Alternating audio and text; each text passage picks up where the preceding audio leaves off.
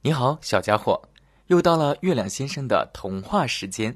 今天我们要讲的故事是《老鼠和猫交朋友》。从前有一只猫和一只老鼠是好朋友。冬天到了，猫邀请老鼠搬来和自己一起住。猫说：“咱们住在一块儿多快乐呀！一起玩，一起跳舞，一起吃喝，你说呢？”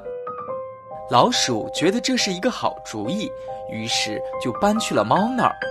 为了冬天不饿肚子，他们贮存了一罐香喷喷的油。但这罐油放哪儿呢？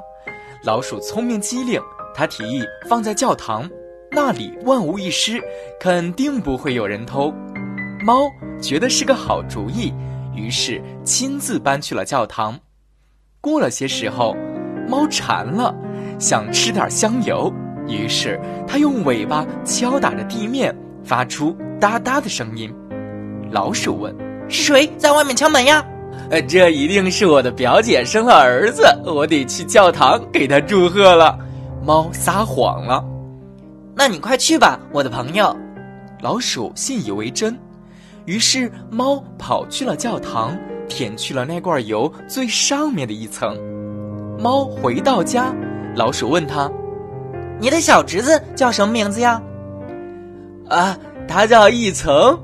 猫不假思索的回答：“这可真是个怪名字呀！”老鼠又相信了猫的谎言。没过多久，猫又想喝香油了。它故技重施，再次跑去教堂，偷偷吃了半罐油。这次，他撒谎自己的二表姐生了女儿。老鼠问他：“你的小侄女叫什么名字呀？”猫打了个饱嗝，说：“它叫一半。”这名字也挺特别的。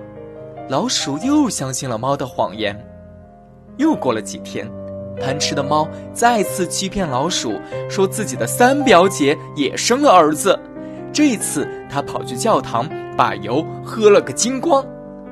老鼠又问他：“你的小侄子叫什么名字？”猫懒洋洋地说：“叫金光。”这也太奇怪了，我从来没听过这样的名字。老鼠对猫的话半信半疑。很快下了一场大雪，他们屋里什么吃的都没有了。老鼠提议去教堂吃那罐油吧。老鼠和猫一起来到教堂，结果发现整罐油空空荡荡，什么都没有了。老鼠终于明白了一层、一半和金光是怎么回事了，它非常生气，大声质问猫。可还没等它说完，猫就露出了狡猾的表情，一口就把可怜的老鼠吞进了肚子里。老鼠临死前才恍然大悟：老鼠和猫交朋友，最后追悔莫及的一定是老鼠啊！